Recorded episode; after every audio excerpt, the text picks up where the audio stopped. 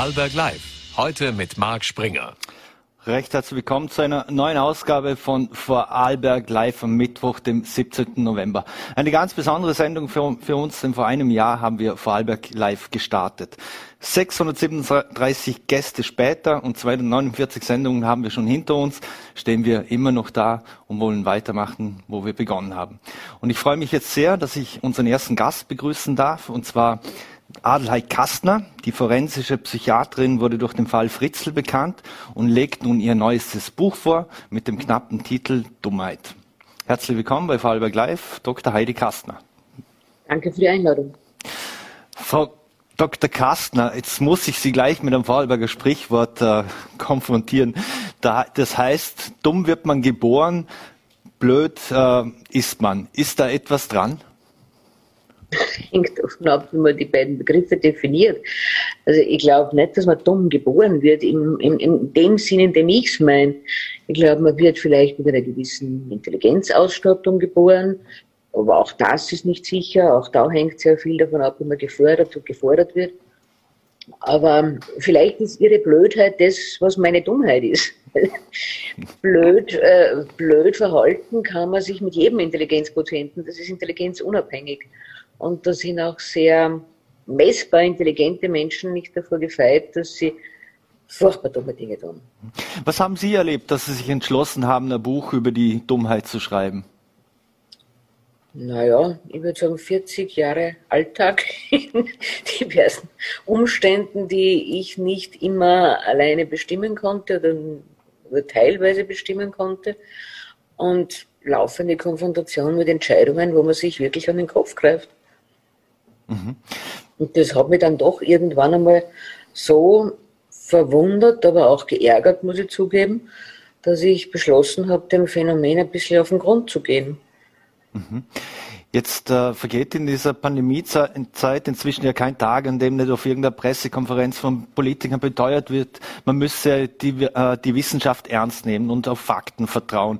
Was ist denn passiert, dass es scheint, als würden gewisse Menschen einfach alles glauben? Ich glaube, das kann man nicht so, so einfach beantworten. Ich glaube, das ist eine Kombination von, von Faktoren, die dazu geführt haben, dass manche sich von der Aufklärung weg eher rückwärts wieder ins Mittelalter bewegt haben.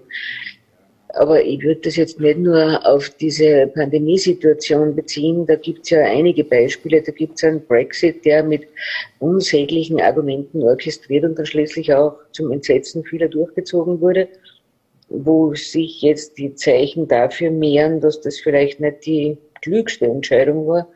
Da gibt es eine US-amerikanische Präsidentenwahl, die viele nicht für möglich gehalten hätten.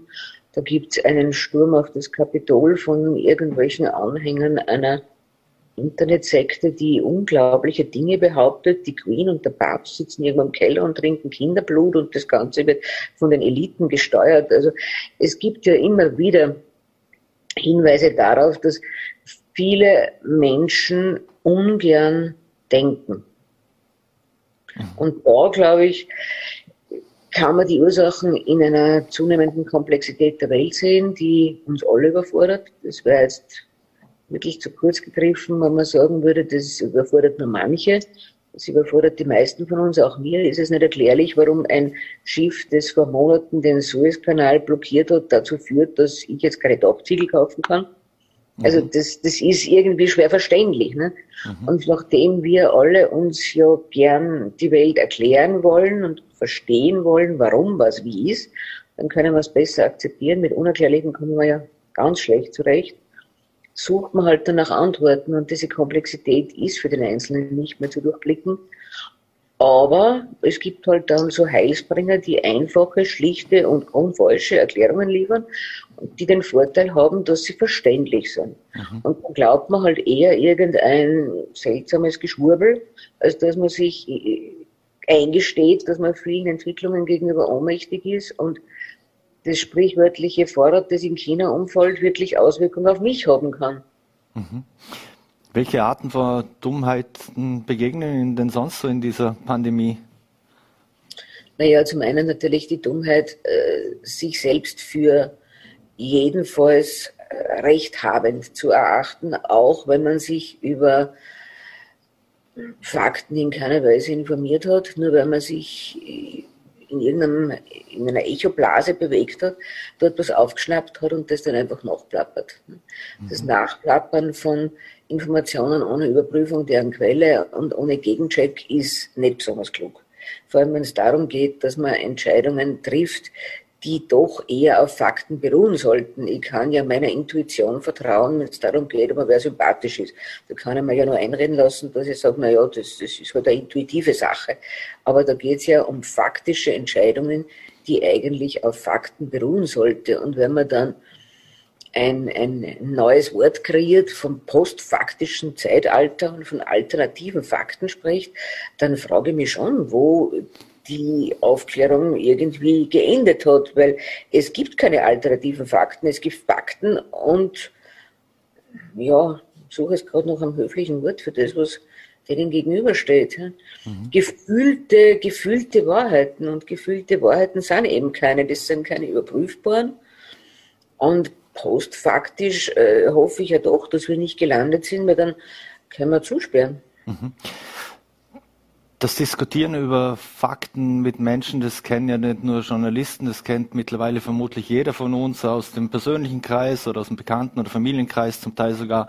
Ähm, wie geht man dann mit diesen Menschen um, die die Fakten nicht mehr glauben?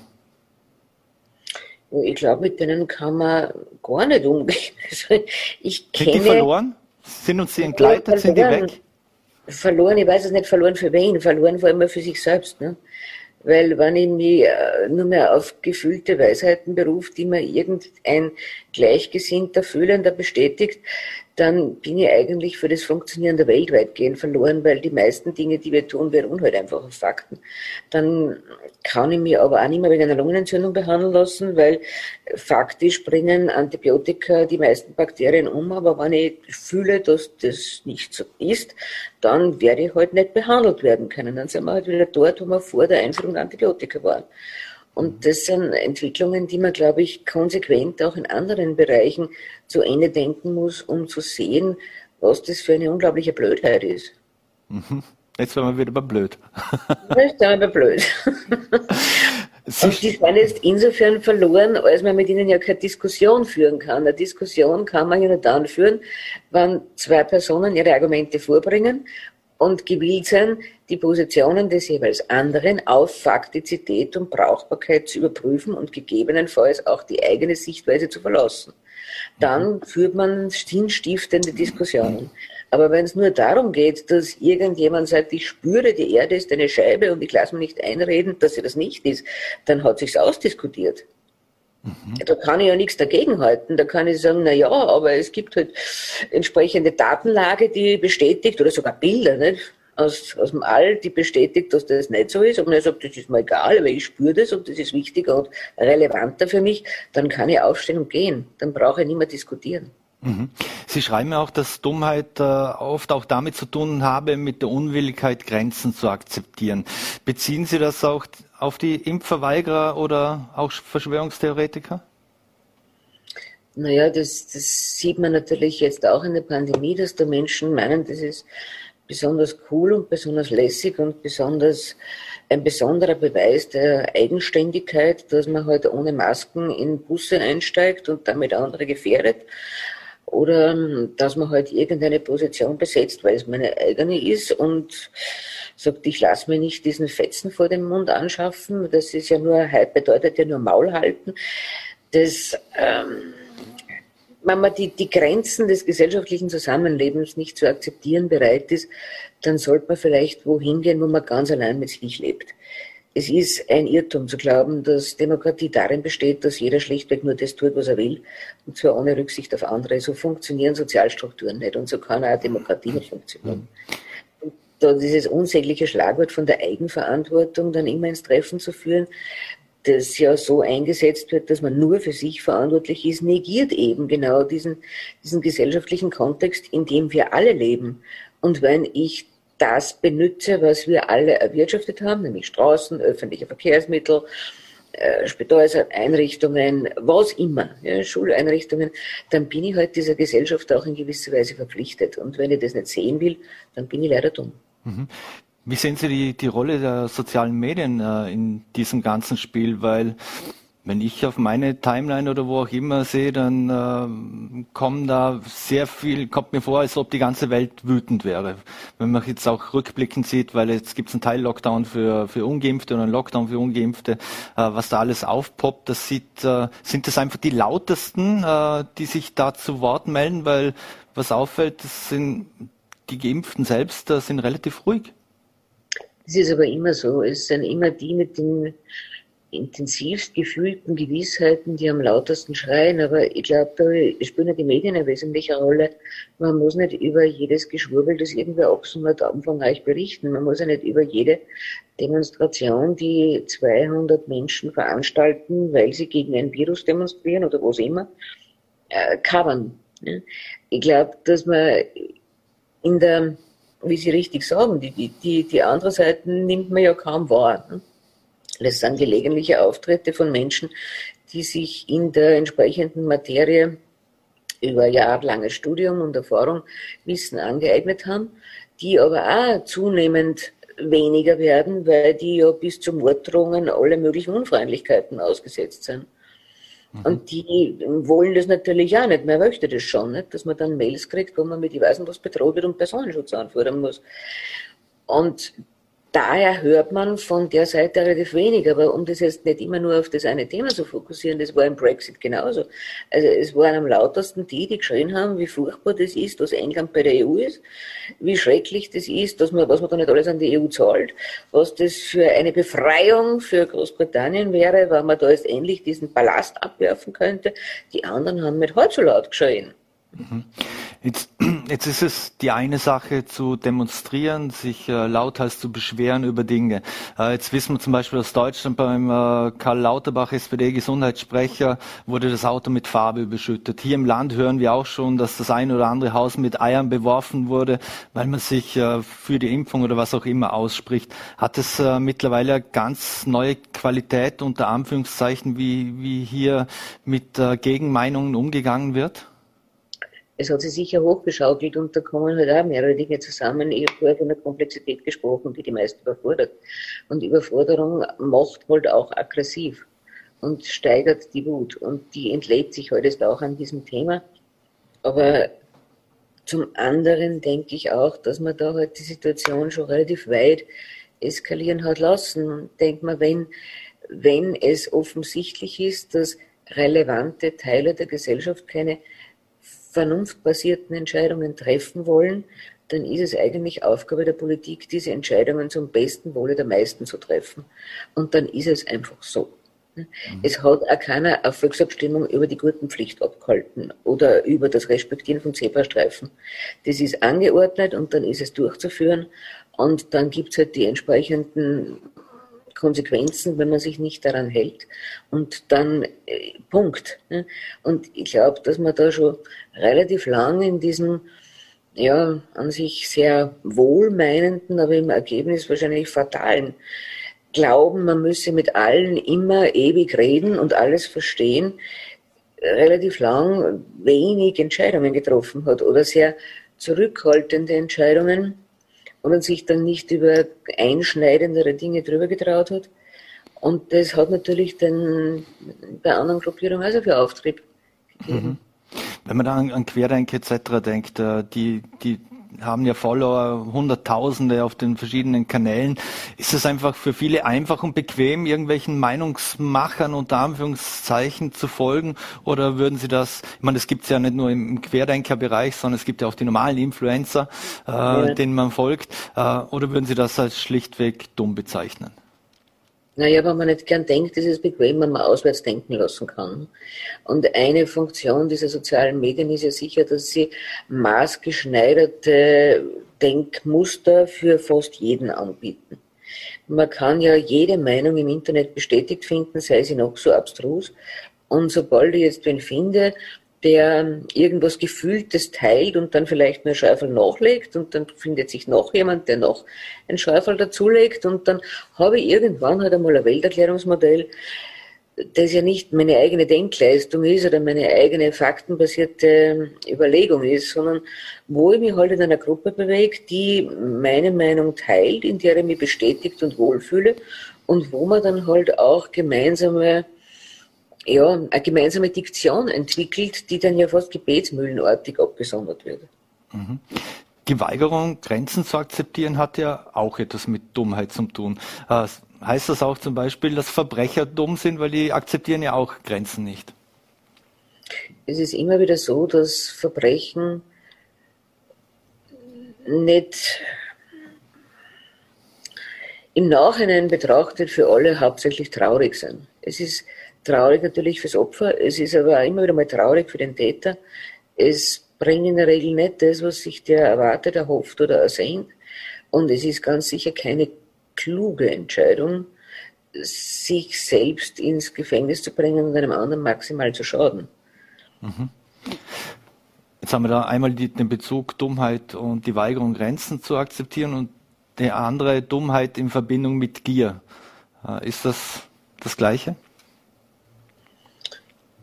Natürlich ist es immer dumm, wenn man sich im Vorab über wesentliche Entscheidungen keine Gedanken macht und über die möglichen Konsequenzen nicht nachdenkt.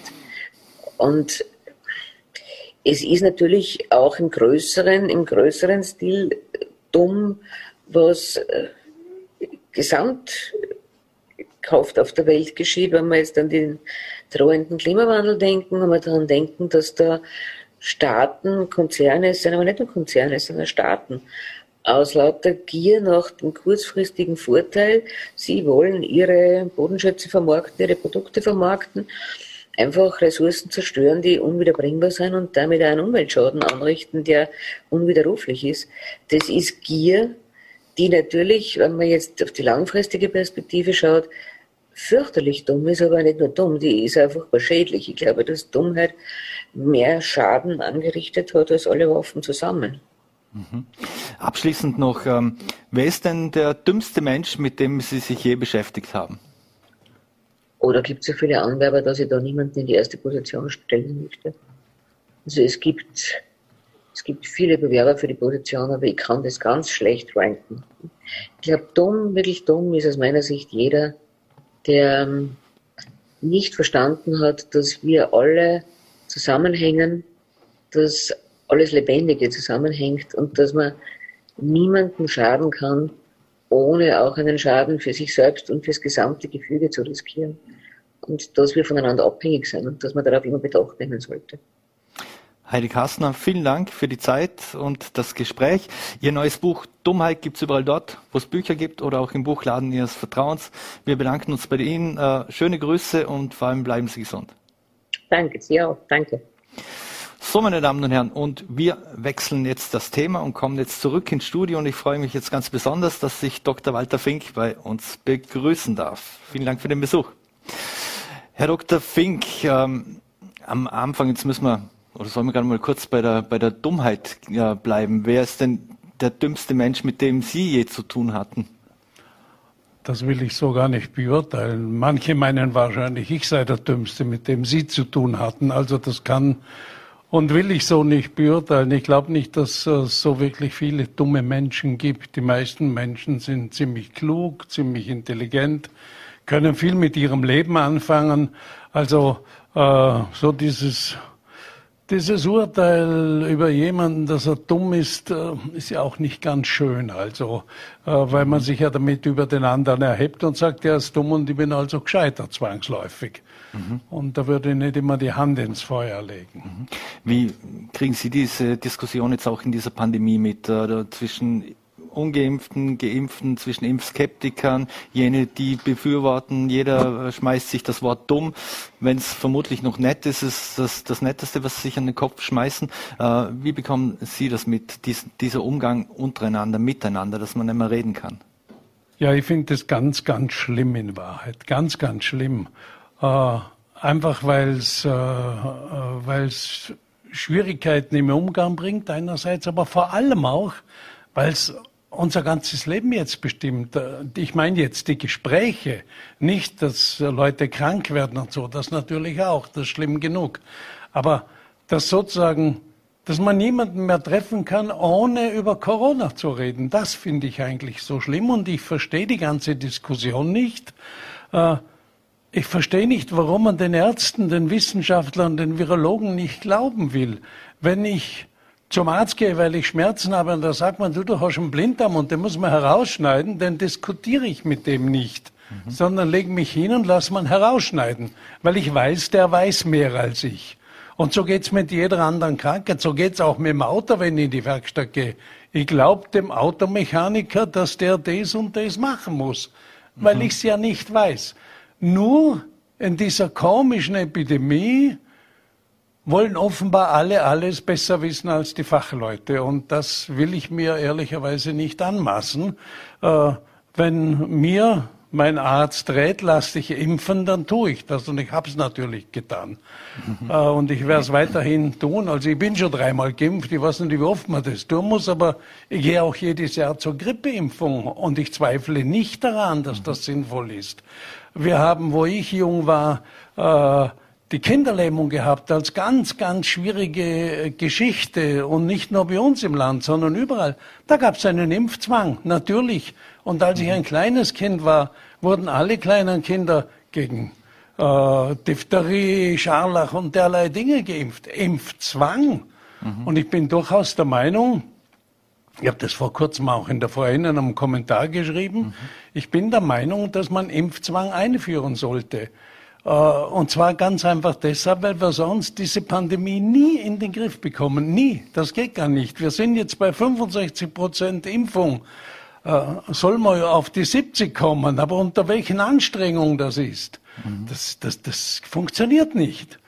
Der Mensch mhm. funktioniert offenbar nur so, wie man sagt, das hast du zu tun und fertig. Ist der, Österreich, der Österreicher ist doch eigentlich eher ein Mensch, der grundsätzlich gerne hat, dass man ihm alles vorgibt und äh, doch eher als hörig gilt. Und wenn wir geschichtlich zurückblicken, äh, wollen wir lieber nicht weiter zurückblicken. Äh, also müsste, wundert es sich, dass es so viele gibt, die das offensichtlich nicht akzeptieren wollen oder sich gar nicht vorstellen könnten, dass es eine gesetzliche Impfpflicht gibt und vor allem auch in der Politik ja niemand wirklich in den Mund weil die Politik sich nicht drüber traut. Das ist ganz einfach. Die Politik weiß, es gibt also eine Partei, man kann sie aussprechen, die Freiheitliche Partei, die das sagt, nein, kommt gar nicht in Frage. Und man soll sich überhaupt nicht impfen lassen, sondern irgendein Wurmmittel für Pferde nehmen, wie der äh, Herr Kickel meint, der inzwischen auch krank geworden ist.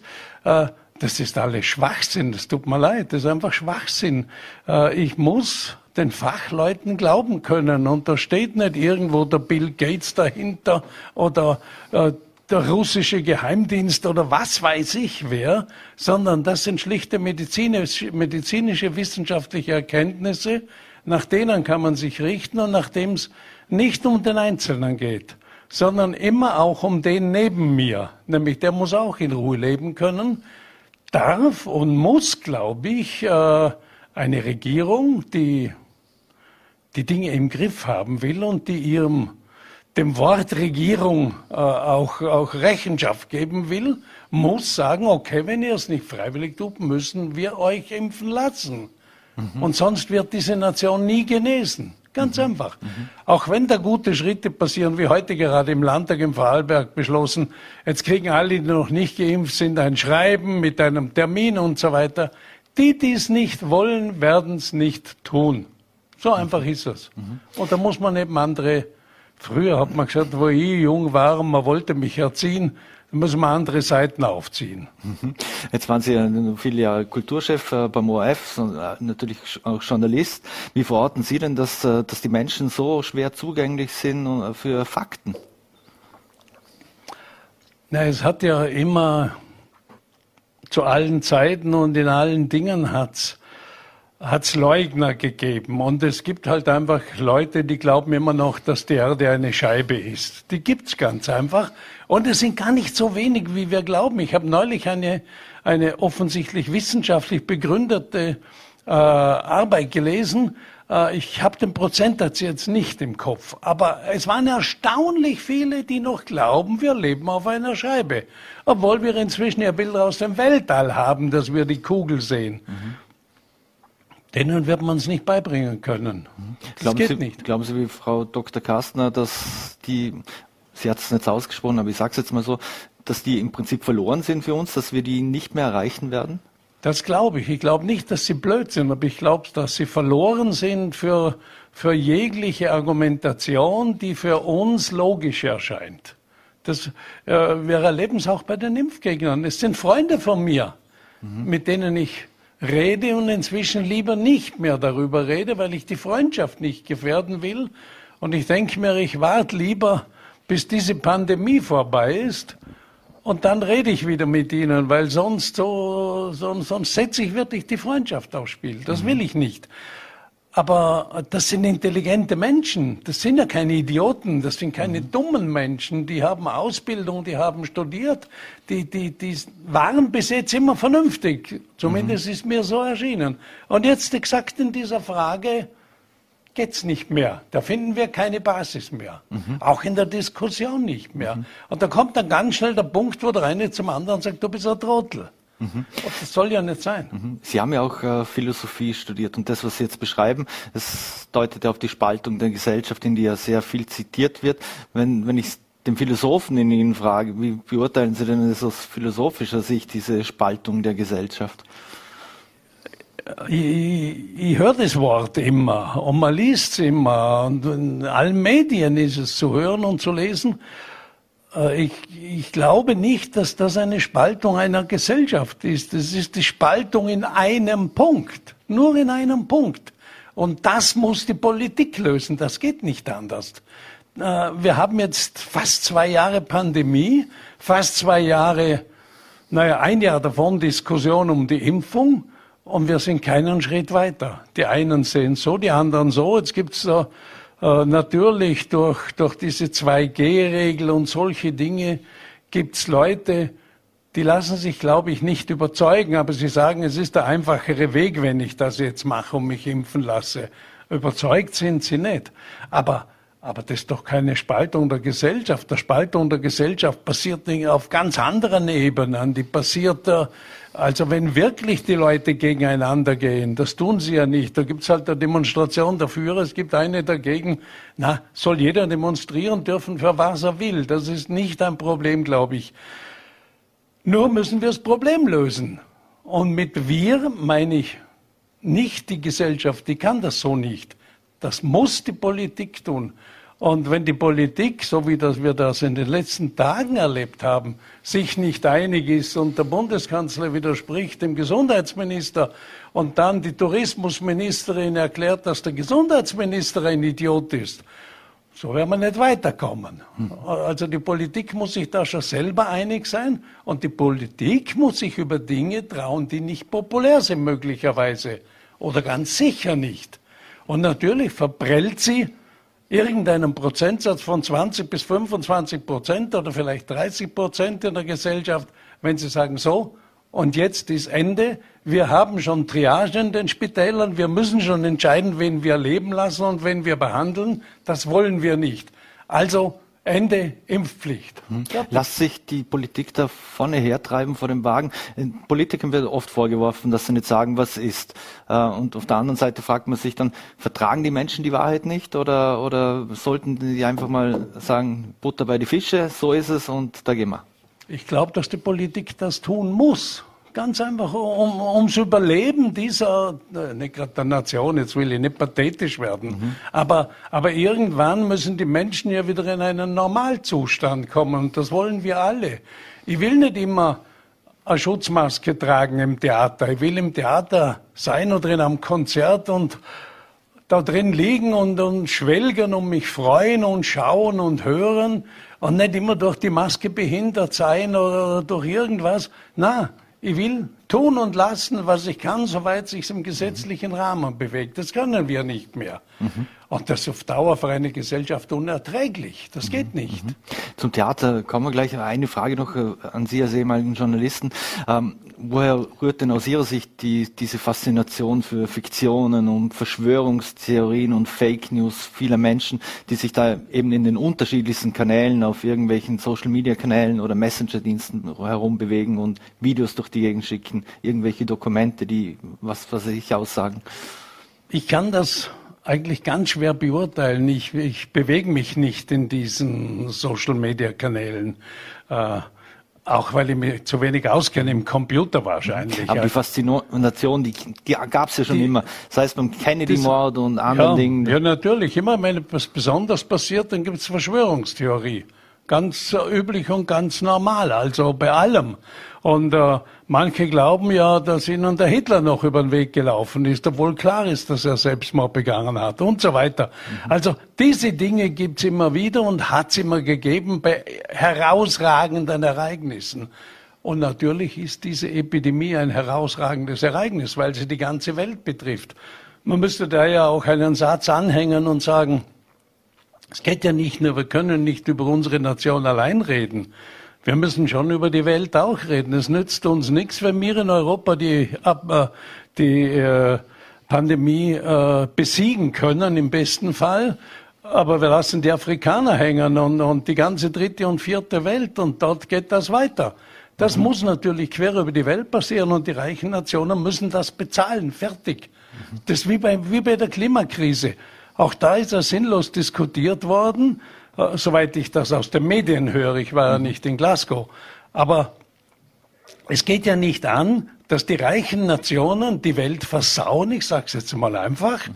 die Armen baden aus und denen hilft dann niemand mehr. Das geht ja nicht. Ich meine, es gibt ja ein Verursacherprinzip. Wenn ich einen Schaden verursache, habe ich ihn zu reparieren oder die Sache wiederherzustellen oder eben zu bezahlen. Mhm. Das gilt doch auch fürs Klima eigentlich. Mhm. Wenn wir beim Bezahlen sind oder wenn wir gerade zum Geld kommen, da erinnere ich nochmals an Finanzminister Blömel zurück, der hat letztes Jahr gesagt, koste es, was es wolle. So, wenn wir jetzt zum Kulturbudget zum Beispiel gehen, das wurde ja auf, auf Bundesebene, hat man es erhöht, das haben Sie auch in Ihrem VN-Kommentar geschrieben, von 61,1 Millionen auf 557. Das Land Vorarlberg hingegen hat das Gesamtbudget für die landeseigenen Einrichtungen gekürzt. Ist Vorarlberg die Kultur nicht mehr wichtig?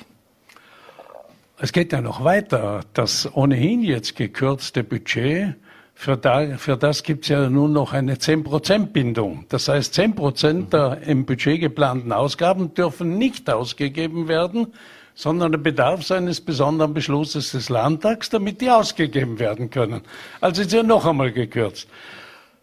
Aber wir sollen nicht das Kind mit dem Bade ausschütten. Über viele, viele Jahre, viele Jahre äh, haben wir uns gefreut in Vorarlberg, weil das Kulturbudget wirklich immer gestiegen ist. Und zwar immer überproportional. Erstens zum Vorarlberger Budget und zweitens noch viel mehr zu Vergleichsländern, also anderen Bundesländern oder auch im näheren regionalen Umfeld.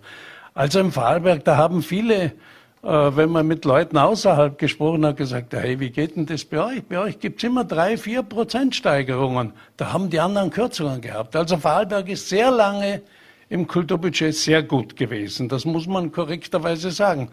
So, und jetzt haben wir ein bisschen ein Problem. Jetzt haben wir weniger und der Bund erhöht ganz unglaublich, natürlich vor allem auf die großen Dinge von, von der Staatsoper, Burgtheater und so weiter.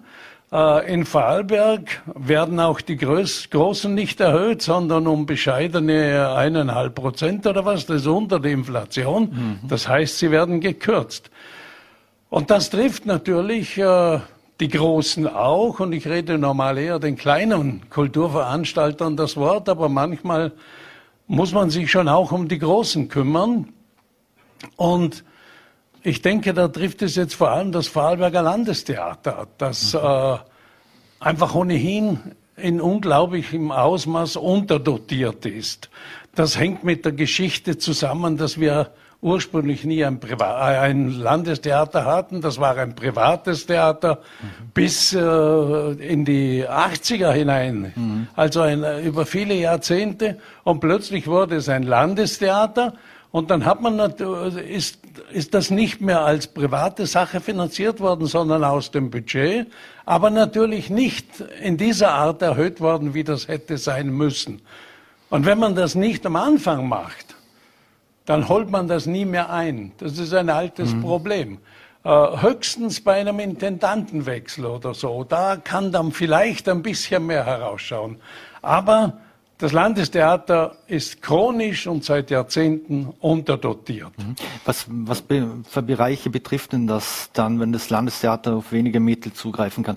Heißt das, es wird äh, diverse Aufführungen nicht mehr geben oder weniger, weniger Premieren etc.? Da wird sich die Intendantin entscheiden müssen, dass sie irgendwann sagen wird müssen, na gut, dann können wir halt weniger machen mit dem Geld. Es kommt ja dazu, dass politisch erwünscht, sage ich jedenfalls jetzt vom Land, äh, auch immer eine Oper gemacht wird, gemeinsam mit dem Symphonieorchester Vorarlberg. Das ist zwar schön und wunderbar, äh, aber der Aufwand steht in keinem vernünftigen Verhältnis zum Ertrag. Dieses, diese Opernproduktion kostet ungefähr das Dreifache einer normalen Theaterproduktion. Äh, das Geld hat das Theater nicht, es hat aber auch das Symphonieorchester nicht. Also die, mhm. die probieren gegenseitig sich da Dinge zuzuschieben und dann etwas auf die Bühne zu bringen, was ja oft dann sehr schöne Dinge, sehr schöne äh, Auftritte, sehr schöne Inszenierungen, äh, sehr schöne Musik gebracht hat. Aber es ist nicht sinnvoll. Wir, durch eine Oper dieser zwei Institutionen werden wir keine Opernfreunde heranziehen. Da braucht's mehr. Und abgesehen davon, wir haben bei dem Festspiel mal eine Oper, zumindest eine, zwei, manchmal drei. Mhm. Äh, es gibt in Zürich eine, es gibt in München eine. Man kann ja auch irgendwo hinfahren, das darf man ja auch, ist nicht so weit weg. Unsere Bundeshauptstadt besuchen ist auch schön und dort in die Oper gehen. Mit dieser einen Oper werden wir in Vorarlberg nicht die jungen Opernliebhaber erziehen. Das heißt, es ist eigentlich sinnlos und kostet für beide Institutionen zu viel Geld. Mhm. Also da verschenkt man auch viel in Bezug auf die nachkommenden Generationen, die so wie wir es aus Wien kennen. Da, da wird ja das aktiv angegangen, dass, dass junge, äh, junge Menschen, Jugendliche in die Oper können und, und sich etwas anhören können, damit die gleich eine Passion dafür entwickeln. Ja klar, ich meine, wenn ich, wenn ich meiner Vorgeneration, der Generation meiner Eltern, meines Vaters zuhöre, die in Wien studiert haben, die haben alle in Wien einen Stehplatz gehabt in der Oper. Der hat nahezu nichts gekostet. Den gibt's übrigens heute noch.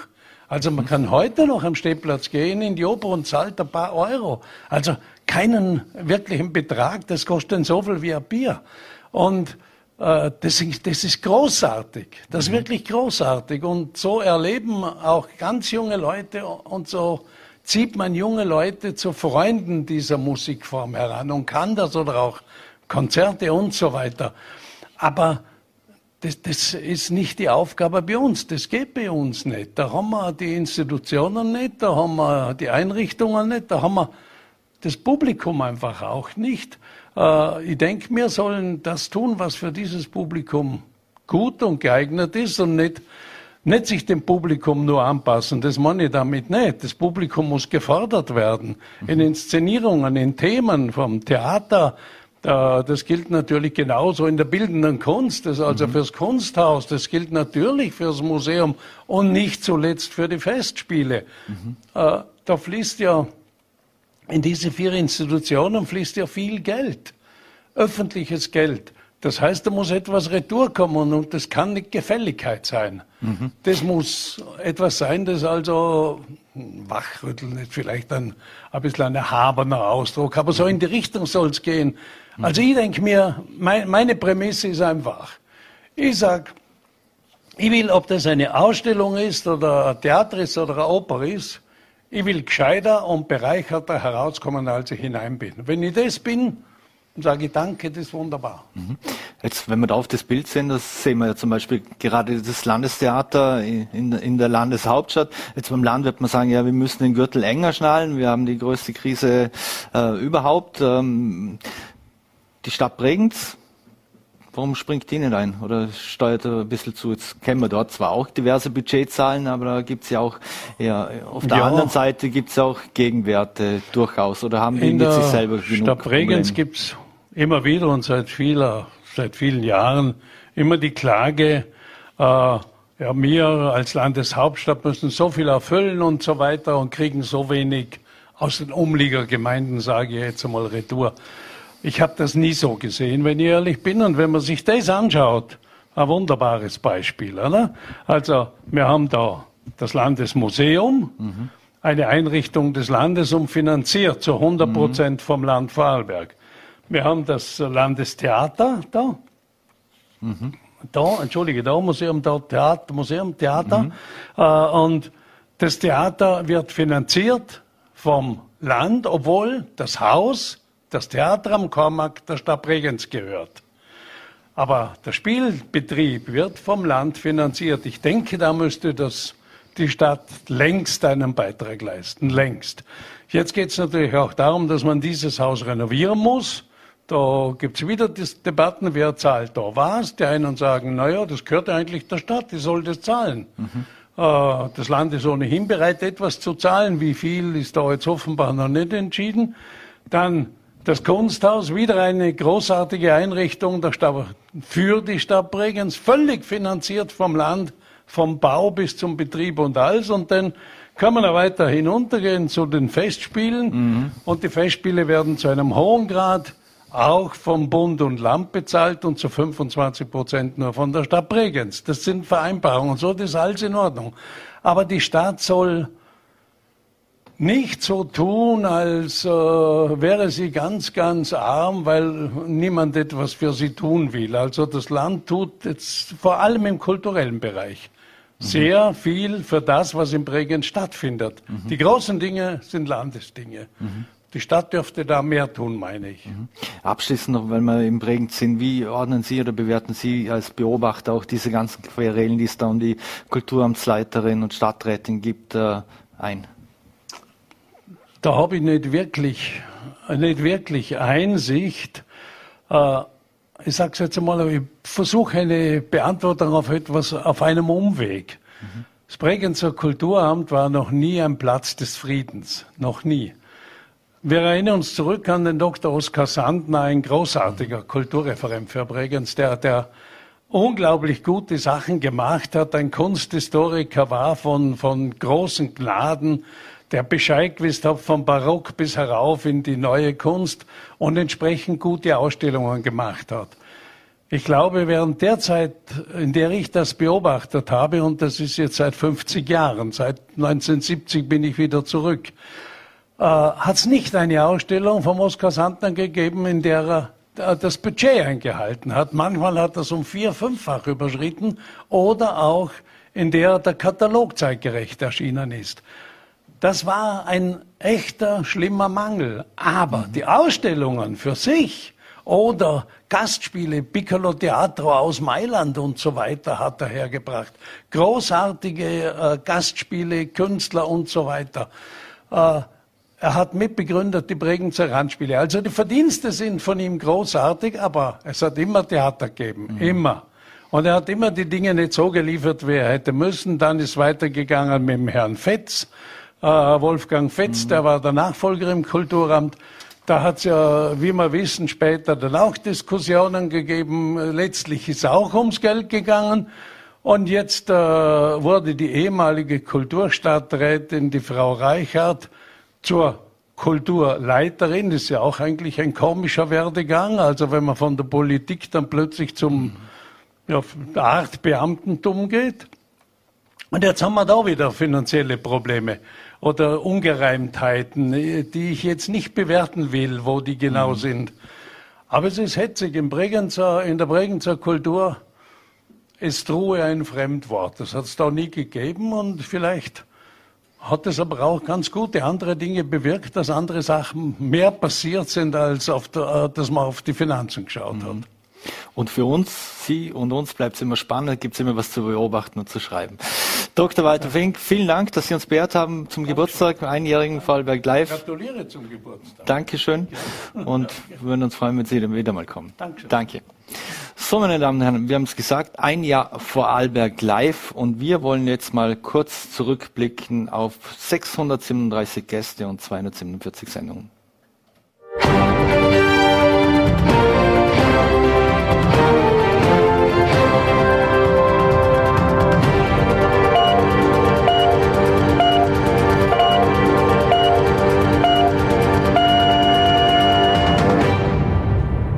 Jüngst im Interview mit den Vorarlberger Nachrichten.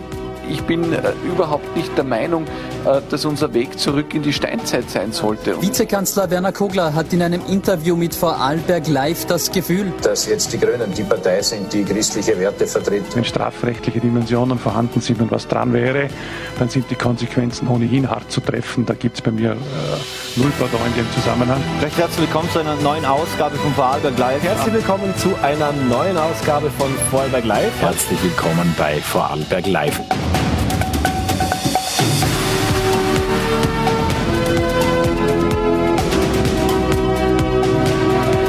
Sie tatsächlich diese Impfung auch in Anspruch nehmen, um eben, wie gesagt, in Richtung mehr Normalität zu kommen. Wunderschönen guten Abend hinunter ins Ländle. Ich möchte äh, etwas drin finden, das ich lustig finde. Wir haben im Sommer äh, gelernt, dass jeder gerne auf Urlaub fährt und haben miteinander eine gute Zeit gehabt. Man arbeitet auf was hin, man arbeitet auf ein Ziel hin. Die Klimasache wäre ja da. Ich würde sagen, da wäre ja auch noch, auch noch, noch etwas. Ja. Jeder junge Mensch, der sich engagiert, ähm, ist, ist wichtig für diese Welt. Aber jetzt bin ich mal ein paar Tage da im Ländle und würde es noch ein bisschen geniessen. Ja, hallo nochmal von mir. Der nette Portier hat mich hier reingelassen jetzt, damit ich mit Schneetreiben stehe. Corona-konform in einem geschichtsträchtigen Foto. ähm, es sind insgesamt 620.000 Euro. Wie war das für Sie nach diesen ganzen Erfahrungen? Naja, das hat so begonnen, dass wir eigentlich in ein ernstes Gespräch einmal eingeladen wurden. Wir sollten einmal über Österreich diskutieren. Eine große Verantwortung, das ist einerseits schön, aber ich spür, wir spüren auch als Moderatoren, dass den Leuten langsam die Luft ausgeht. Müssen wir natürlich auch in der Debatte um die Zukunft Europas die Lehren aus dieser Krise ziehen. Einen schönen guten Abend, 17 Uhr, das ist Vorarlberg Live. Eigentlich ein wunderbarer Herbsttag, aber es ist der Tag 1 des sogenannten harten Lockdowns und die erste Ausgabe von Vorarlberg Live. Ich grüße Sie herzlich heute Abend. Frühling, Sommer, eine sehr gute vergleichbare Situation mit sehr wenig Und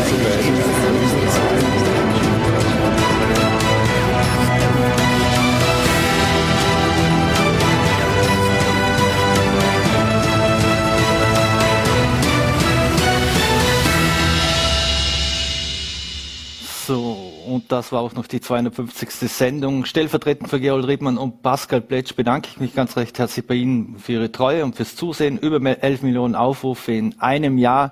Vielen Dank auch an das ganze Team von Peterlein, Ländle TV und von Irus Media Events. Vielen Dank fürs Dabeisein. Wir würden uns freuen, wenn wir uns wiedersehen. Morgen 17 Uhr.